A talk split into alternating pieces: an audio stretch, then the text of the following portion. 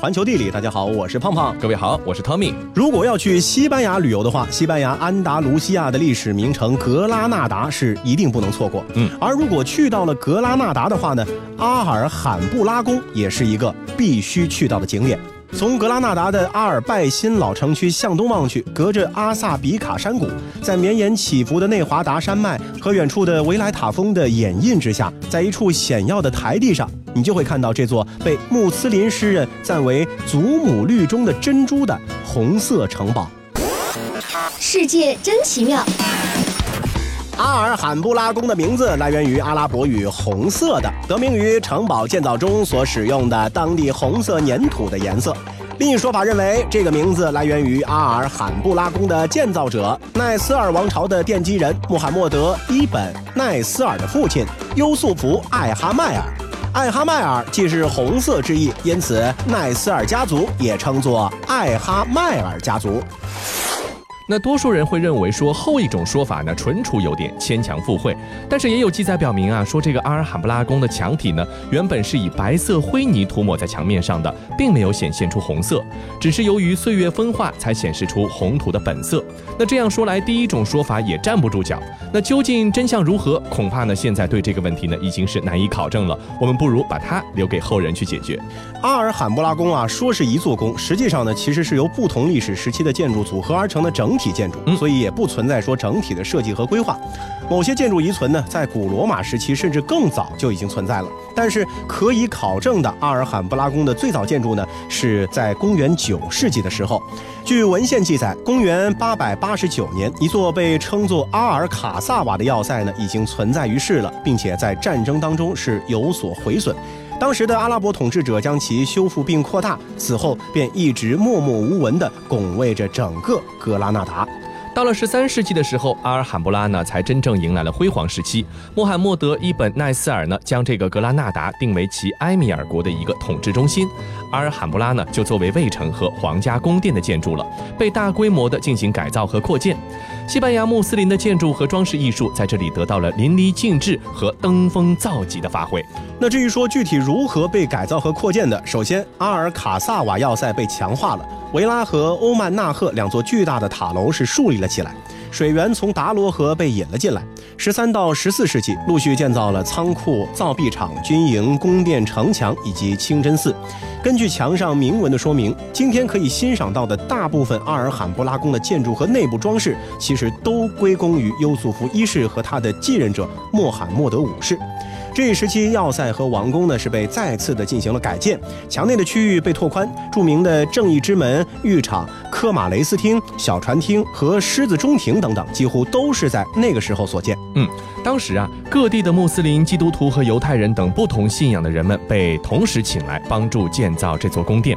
工匠们呢，也是参考了些许受拜占庭影响的阿拉伯阿拔斯王朝的一些建筑风格，并且加以发展，创造出了一种新的艺术。它利用镶嵌金工、钟乳状的装饰、阿拉伯语的铭文和天花板彩画等丰富多彩的装饰设计和构造的十分的壮丽辉煌，这堪称是此类工艺中的一种极品了。宫殿之内啊，彩色的瓦片、木料、石灰以及梦幻一般复杂的图案是粉饰了墙体。在大厅里，圆顶看上去好像在慢慢的旋转，这个呢是用多面装饰在光影效果下所产生的一种错觉。嗯。西班牙最后一位伟大的穆斯林诗人伊本·扎姆拉克曾经在姐妹厅的筑基上留下了这样的诗句：“即使星星也愿意离开天宫，渴望能在这所宫殿里居住。”到了一四九二年，格拉纳达向兵临城下的天主教双王阿拉贡的费尔南多二世和卡斯蒂利亚的伊莎贝拉一世夫妇投降，奈斯尔王朝就此灭亡。阿尔罕布拉宫呢，也就此易主了，被西班牙国王涂抹上了自己的颜色。卡洛斯一世下令在宫墙的西面加盖了一座以自己的名字命名的文艺复兴风格的宫殿。此外呢，还有国王寝宫和皇后的理发师塔等等，都是16世纪前期的作品。但是啊，后来随着西班牙的哈布斯堡王朝定都马德里，以及西班牙国力的快速下降，从18世纪开始，阿尔罕布拉宫呢就被西班牙王室所遗弃了。荒草藤蔓很快的就吞噬了这里。在拿破仑战争期间啊，更是有一部分的城墙被炸毁了。直到十九世纪，西班牙国王费尔南多七世才重新想起来，哎，好像还有一座阿尔罕布拉宫呢。嗯，开始修建重整，而呈现出了现在的这个样貌。一八二六年，被誉为美国文学之父的华盛顿·欧文啊，是到了阿尔罕布拉宫进行访问，并且呢，以阿尔罕布拉宫为题材，写出了著名的《阿尔罕布拉故事集》，这阿尔罕布拉宫殿才重新回到了世人的眼中。周末要去杭州玩玩。俗话说，上有天堂，下有苏杭。呦呦呦呦呦呦呦，杭州你没去过啊？瞧把你激动的！哎，开玩笑，杭州我都去过几十次了。不过呢，是觉得杭州实在美不胜收，去多少次都无所谓。行行行，哎，你去杭州，咱们同路啊。你也去杭州啊？哎，我不去杭州，我要跟着杭州人去桐庐玩。桐庐？那不就是那个民营快递之乡吗？怎么，你过去加盟快递公司啊？什么乱七八糟的！哎，你没听说过这样一种说法，说桐庐啊是杭州人的后花园。多余的话我就不多说了，你自己脑补一下吧。哎，要不这样吧，你朋友的车如果还有空位的话，加我一个行不行啊？西方人呢是以精美的城堡、教堂吸引着世人的目光，而中国的江南地区则是以鱼米之乡的繁荣富庶被人们所称道。桐庐呢就是这样一个不太被人关注的江南的缩写。行走小百科，唐朝诗人韦庄说：“钱塘江景到桐庐，水碧山青画不如。”苏轼游历到桐庐的时候，也赞叹道：“山无行径千山水，游到桐庐更清美。”富春江全长一百一十公里，最美的一段也在桐庐境内。北宋文学家范仲淹曾经感慨于桐庐的奇山异水，一气呵成写下了传世名篇《潇洒桐庐郡十咏》。从杭州前往桐庐，过富阳之后呢，会经过江南镇。江南镇有一条应家溪，沿应家溪一溜排列着好几个古村，申奥、迪浦、徐范、环西四个古村仍然保持着明清以来的村落格局和风貌。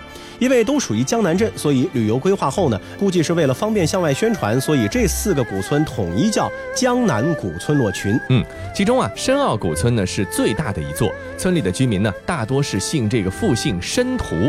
申屠这个姓呢别处不多见，但是在桐庐呢就是当地的一个大姓。申屠氏的祖先从南宋初呢是由富阳申屠山迁入到这个地方，子孙后代是繁衍生息至今。申屠氏的祠堂优序堂呢，是位于村口，建立呢迄今已经有八百年的历史。深澳古村因为它的水系规划而闻名。澳在当地话中的意思呢，就是暗渠的意思。澳呢是深藏在地底下，所以说呢，深澳之名呢就也由此而来了。这个申屠氏的先人在建村之初啊，是先规划了村落的水系，再建造整个村落。时至今日，这套独立而又完善的供排水系统呢，依然是非常的先进，福泽村民。深澳的水系主要分为了明澳和暗澳。地表上的水渠啊，是明澳用来排雨水和生活污水用；暗澳呢，则是藏在地表之下的数米深远引溪水进渠，供饮用和洗漱用。每隔一段距离啊，就设置一个取水的澳口，可见古人的环保意识还有运用水资源的智慧啊，其实是完全不差于现代的。是的，迪普村和深奥一样，是属于申屠氏的血缘村落。两个村呢，本是一脉同根，但是迪普村的古建筑呢，已经所剩不多了，半新不旧的感觉，反而是名气更小一些的环溪村呢，其实更值得一观。环溪村呢是一面靠山，山面溪水环绕。虽然距离深澳村不远，但是村里呢普遍姓周，属于另一个血缘村落。村里大片的莲塘是开得生机勃勃。有一种说法说啊，环溪村呢就是《爱莲说》这篇文章的作者北宋理学家周敦颐后裔的聚居地。村子里的居民呢也大多姓周，所以村落的规划也是以周字的形状来进行布局的。周敦颐啊是非常的喜欢莲花，嗯，所以村中最有名的建筑呢就要数周氏宗祠爱莲堂了。这个爱莲堂始建于明嘉靖年间，如今环溪村主打青莲文化，当地是特意栽种了占地面积三百余亩的莲海，包括剑莲、玉芙蓉、九品香莲等多品种的莲花。古树下看夏日里的山间荷塘，听脚下溪水潺潺，闻清代莲花香，身心舒畅。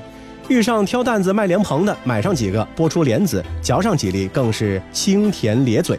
附近村民还自酿了莲子酒，做莲子糕和莲花茶，总之和莲有莫大的关系。是的，在桐庐县城之外呢，有一座桐君山，位于富春江分水江的汇合处，和桐庐县城是隔江相望。相传啊，过去曾有老者是结庐于此，采药行医济世，分文不收。乡人感念他的功德呢，就问他的姓名，老人呢就不回答，只同为名，所以说乡人就称他童君老人。为了纪念老者呢，山名叫童君山，县名就叫做了桐庐县。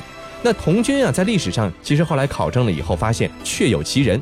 皇帝的时候啊，使草木金石性味，定三品药物，著有《桐君采药录》，这也是我国有文字记载以来最早的药物著作之一。后世呢，就尊其为中药鼻祖。桐君山呢，也因此被称之为药祖圣地。那片笑声让我想起。我的那些花，在我生命每一个角落，希望。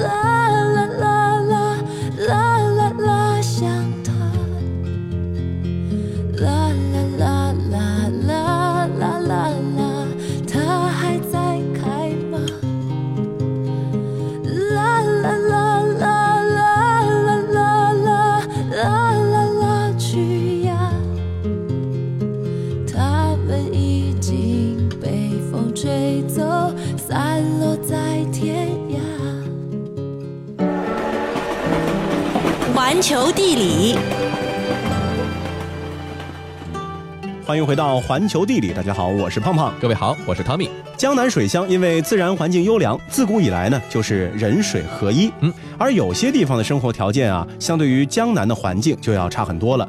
不过当地人呢，依然是运用着自己的智慧，改善着自己的生活。比如说，在意大利的阿尔贝罗贝洛地区啊，最早呢就是自然条件最差的一个不毛之地。最早的石屋呢，可以追溯到十二世纪。那么什么时候开始有人居住，已经无从可考。十六世纪开始，越来越多的逃避天灾人祸的难民呢，就逃到了这个地方，就地取材，用石灰岩来建造房屋。一七九七年，难民向塔兰托当地的波旁国王请愿，合法定居。那难民是人多势众，国王是勉为其难，允许他们建造一些容易拆除的圆顶的石屋。没想到啊，却形成了独特的陶尔利村落。一九九六年，阿尔贝罗贝洛就被联合国教科文组织列为了世界文化遗产。如今有很多人喜欢称阿尔贝罗贝洛为天堂小镇，因为它是如此的清新洁白、一尘不染。但这些低矮奇特的尖顶白房子更像是精灵的家园。这些房子具有洁白的墙面、灰色石头叠搭成圆锥形的屋顶，最高处是形状各异的白色尖顶。小镇建在山坡之上，拥有遍布整个城区的一千六百多座尖顶小屋。这些外观特别的小房子，名字叫做楚立建筑，是意大利语的音译。它们仿佛是童话里小精灵的住所，有些连排成片，有些独立一隅。尖尖的屋顶就像是斗笠一样的扣在上面，拱门低矮，绿色藤蔓从墙角一直爬到了屋顶，在白墙上开出粉红、淡黄的花朵。阿尔贝罗贝洛的意思啊，是美丽的树。从遍布小镇和周边的繁茂的橄榄树就可见一斑。在十六世纪之前，这片地区并没有人定居的记载。直到后来四十个家庭获得了这里的土地，来这个地方进行耕种。这些定居者呢，用当地随处可见的石灰岩呢，就建造了这些房屋。这就是阿尔贝罗贝洛的第一批矗立建筑。没有白墙，一片片石头从地面开始层层叠叠地垒成锥形房子。比起长期居住的家，这个地方呢，更像是一种临时住所。后来房子呢逐渐有了正常的墙，但是始终还是保持着尖尖的石头屋顶。据说啊，这是因为当时的意大利赋税是很重的，每户人家都要交纳高额的税。于是居民平常住在石头垒的屋顶下，一旦征税的人员前来呢，就迅速的把屋顶给拆了，假装这户没有居住，从而逃税。拆装方便的石屋顶呢，恰到好处地展现了古代意大利人的智慧和幽默，而这些房子也被完整地保存了下来，列入了联合国教科文组织世界文化遗产名录。那至今呢，人们依然是在这些小房子里面居住，并且努力地保留他们的原始风貌，只是往房子里呢塞了更多的现代化的设施。那如果有机会在这里的民宿住上一晚，大概你就能够体会到当初居民想办法在这片地区生活下去的那种心情和状况了。世界真奇妙。从室内观察，矗立建筑无柱无梁，方形的石灰岩围成圆形的房舍，堆砌至一定的高度之后，再用片状的石头往上堆叠。石头之间不使用粘合剂，逐步收窄封顶，就成了锥形的尖顶。墙壁粉刷成雪白，屋顶则保留石头的原色，模样既简洁又好看。从室外观察，最高处的尖顶各不相同，屋顶的灰石片之上还常常有白色的简单图案，有些是原始符号，有些是宗教符号，还有些是魔法符号。那去过意大利旅游的人总是会觉得，意大利这个地方的节奏呢会比别的地方慢上半拍。即便作为世界遗产而闻名，阿尔贝罗贝洛午后的时光呢依然是感觉懒洋洋的，就像是宁静的街道，屋门口空着的座椅，打盹的老人，倚墙拍照的零星游客。有时呢，半个下午都见不到什么人，而店铺的门口往往摆着明信片、意大利面、当地葡萄酒等等。可是店门呢，却是半掩着的，店主也不知道到哪里去休息去了。最有趣的纪念品呢，是小作坊生产的各种各样的楚立建筑小模型。精致的模型会用小片的石灰石搭建，建造过程以及方式和真的房屋是别无二致。甚至还有剖面图模型，足以了解楚立建筑的构造。那在小镇里旅游呢，是很容易迷路的，但其实这根本无所谓。游客呢，没有必要赶时间，随便跟作坊里的手工艺人聊聊天，寻找不同形状的意大利面，在小餐厅的庭院里吃一顿披萨，等等等等。这样呢，就可以从下午一直逛到傍晚。小镇有一处视野极好的观景台，可以俯瞰成百上千座错落有致的矗立建筑。华灯初上的时候，观赏呢是最具兴味的。古老的阿尔贝罗贝洛呢是静悄悄的，毕竟啊这是天堂一般的小镇，精灵居住的小镇，让你啊不忍心去打扰到这童话般的氛围。建造楚立建筑的时候，更多呢是出于生活所迫之下的一个无奈之举啊，没想到呢成就了今天的世界遗产。而 T 恤衫这件被全世界人民都接受的衣服啊，也是在不经意间成了网红而风靡全球的。那 T 恤衫是如何做到的呢？故事啊还要从内衣说起。美国原来有一家内衣公司叫做 Cooper Underwear Company，现在呢改名叫了 Jockey International，成立于1876年。他们可能是世界上最牛的一家内衣公司了。男士的三角内裤就是这家公司在1934年发明的。除了男士内裤以外，这家公司还生产女士丝袜和各种内衣。那有趣的是啊，那个时候的男士内衣呢，很多都是连体的，胸前呢还有一排扣子来方便穿脱。一九零四年，他们把上下两半拆开来，并且呢给上衣起了名字，在英语中是“单身汉”的意思。来来来看一看，瞧一瞧，新款男士内衣专门面向单身汉，早上往头上一套就行，没有扣子不用系，不用缝不用补，懒汉的福音，单身汉必备。那就像很多生意广告一样啊，名字起得好，生意就能够成功一半。广告一经刊出，这件没有扣子的内衣立刻引起了美国海军长官的注意。海军士兵们不久就接到命令，说这个工作装里面的内衣不能有扣子，因为凸显出来不好看。于是到了一九一三年的时候，大家响应号召，平时啊干活的时候呢单穿这件衣服，那在正式场合呢就在外面套上一个制服。那后来啊海魂衫也是这么火起来的。那托这帮海军士兵的福，白 T 恤呢是完成了从内衣到外衣的一个转型。码头工人、建筑工人呢也是纷纷的效仿，在干活的时候啊都穿白 T 恤，因为这透气呀。嗯，一战的时候呢，美国士兵啊也都是穿着圆领短袖的白 T 恤上阵打仗的。嗯。那么再看看这个 T 恤的叫法是怎么来的？因为本来叫做这个单身汉衣服啊。嗯，按照牛津英语词典的说法，在一九二零年的时候，著名作家菲茨杰拉德先生在小说《人间天堂》中，在列举小说人物带什么衣服去住宿学校的时候，首次使用了 T-shirt T 恤这个词。原因很简单啊，因为这个衣服平铺的时候，感觉就像一个大写的英文字母 T。自那个时候开始啊，T 恤呢就从工人的身上跑到了学生的身上，它成为了年轻活力的象征。三十年代，美国南加州大学的橄榄球队让 Jockey 这个品牌给运动员们设计了队服，别的大学一看，哇，这好酷啊，于是是纷纷效仿，这 T 恤呢就正式进军了体育领域。而说到 T 恤进入时尚圈呢，那个是五十年代的事了。好莱坞明星如日中天，他们一举手一投足都会被人模仿。关键人物有以下的几位。马龙·白兰度、詹姆斯·迪恩、毕基·巴朵和可可·香奈儿。马龙·白兰度啊，在一九五一年的电影《欲望号列车》中呢，用美颜和美好肉体撑起了这个白 T 恤；而詹姆斯·迪恩在一九五五年的电影《无音的反叛》中，用 T 恤加牛仔裤加黑色皮夹克的造型，是迷倒了当时的无数少女。这套标准装到现在呢，都觉得非常的酷。那时尚呢，其实已经不足以形容他们有多么的时尚了。而毕基巴朵在一九六二年的电影《私人生活》中对白 T 恤的性感诠释，也是成为了经典。那随着 T 恤越来越火啊，除了纯白色的，开始呢也出现了各种印有标语图案，还有花式变身的不同款式的 T 恤。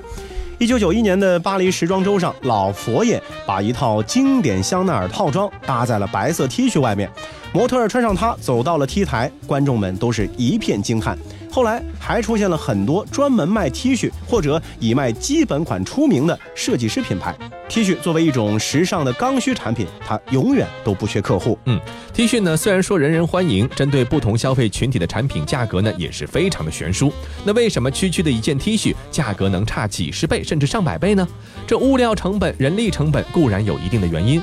那么，比如说好的面料呢，就会导致价格更高；手工做的肯定比机器大批量生产的要贵。但是这些区别呢，毕竟它有限了。真正决定一件 T 恤价值的，可能是它传递的信息、它的设计理念，甚至于它的功能。故事说到这儿啊，差不多了。纵观 T 恤的成名史，从男人的内衣到传递信息的载体，可以说是质的飞跃。不过话又说回来，很多时候啊，我们穿 T 恤还是因为不知道要穿什么别的吧。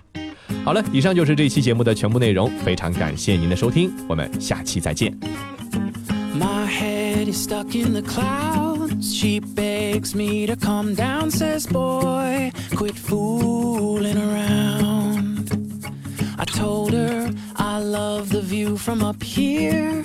Warm sun and wind in my ear will watch the world from above as it turns to the rhythm of love. We may only have tonight, but till